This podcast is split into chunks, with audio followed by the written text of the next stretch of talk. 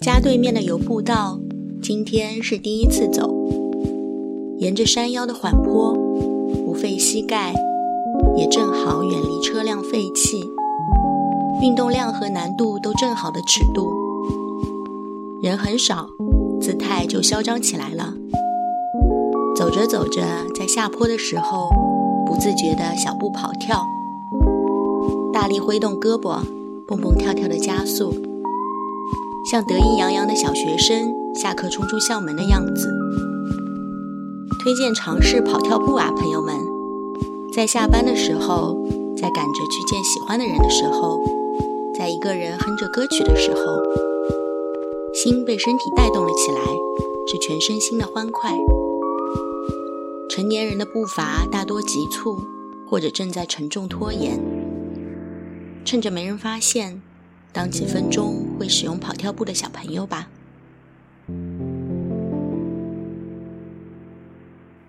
核心稳定的时候，整个人是舒展的，皮肤、头发、四肢、心态、细胞都张开，对内部的自己满意也会包容，对外在的一切都最大程度的去接受。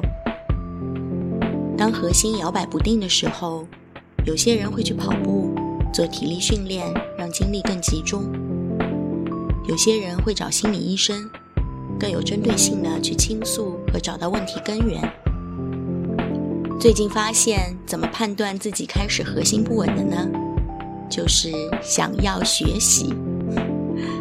当内心的我想要学习的时候，大脑中的我就知道是一个讯号。复盘了一下。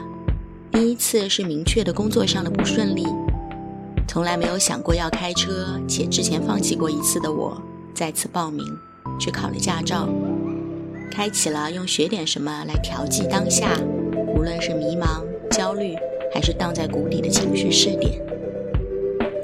第二次不顺利的时候，给朋友的小花小草猛写公众号。第三次不顺利的时候，点开了一期免费的哲学课。第四次不顺利的时候，充值上了一期写作课，人生第一次为知识付了费。第五次不顺利的时候，狠狠心充了个大值，学了手冲咖啡课，人生最后一次为知识付费。当第 n 次不顺利的时候，就有了这个小破播客节目。记忆里能记住的不顺遂，都伴随着学点什么。总结起来就有点好笑，没有料到啊，是学习，朋友们，成为解决问题的关键。无论学不学得进，学了三分钟还是三个月，最后留下点什么还是彻底遗忘了，只要自己定义的学习开启了，最终都没白来。此刻分享一个今天打开多邻国看了五分钟韩语读音。但觉得看韩剧似乎厉害了一点点，其实啥也没记住的游民心得。上个月在雍和宫，熙熙攘攘的人群，用头发丝偷听到旁边三个韩国游客的谈话，发现自己竟然可以听懂几句最简单的，哪怕他们只是在说“真的很漂亮”之类的话。韩剧还是不能停啊，要看的。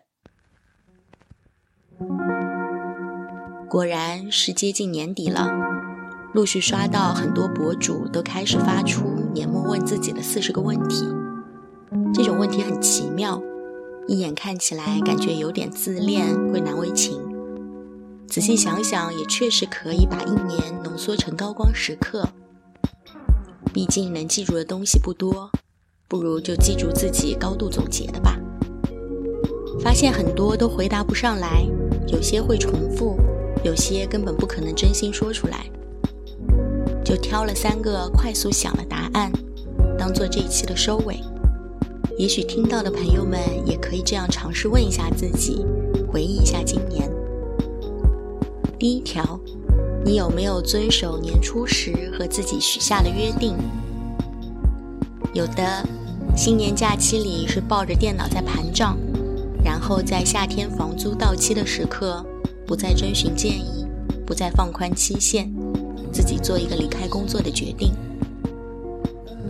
第二条，明年你想要获得哪些今年没有的东西？更多、更稳定的个人收入，可以更多一些；更好的身体和睡眠质量，现在还不够好。也想看大张伟的演唱会，使劲儿开心一下。也想听之前因为新冠错过的《傻子与白痴》，还想听一个新人叫贺的现场。前段时间刚刚开始喜欢，却发现已经错过了他今年在杭州的演出。第三条，你生日那天做了什么？就是跑跳步啊！发现自己可以和小时候那样走路，人是可以蹦跶起来的。心情也可以，还有就是随时许愿吧，毕竟是个傍晚抬头可以看见月亮、星星灯也陆续亮起来的季节。许愿明天一定要去喝一杯热的满杯红柚，然后明天就为自己实现。那就下一个五分钟融化时间，用明年的心愿为今年收尾。再见。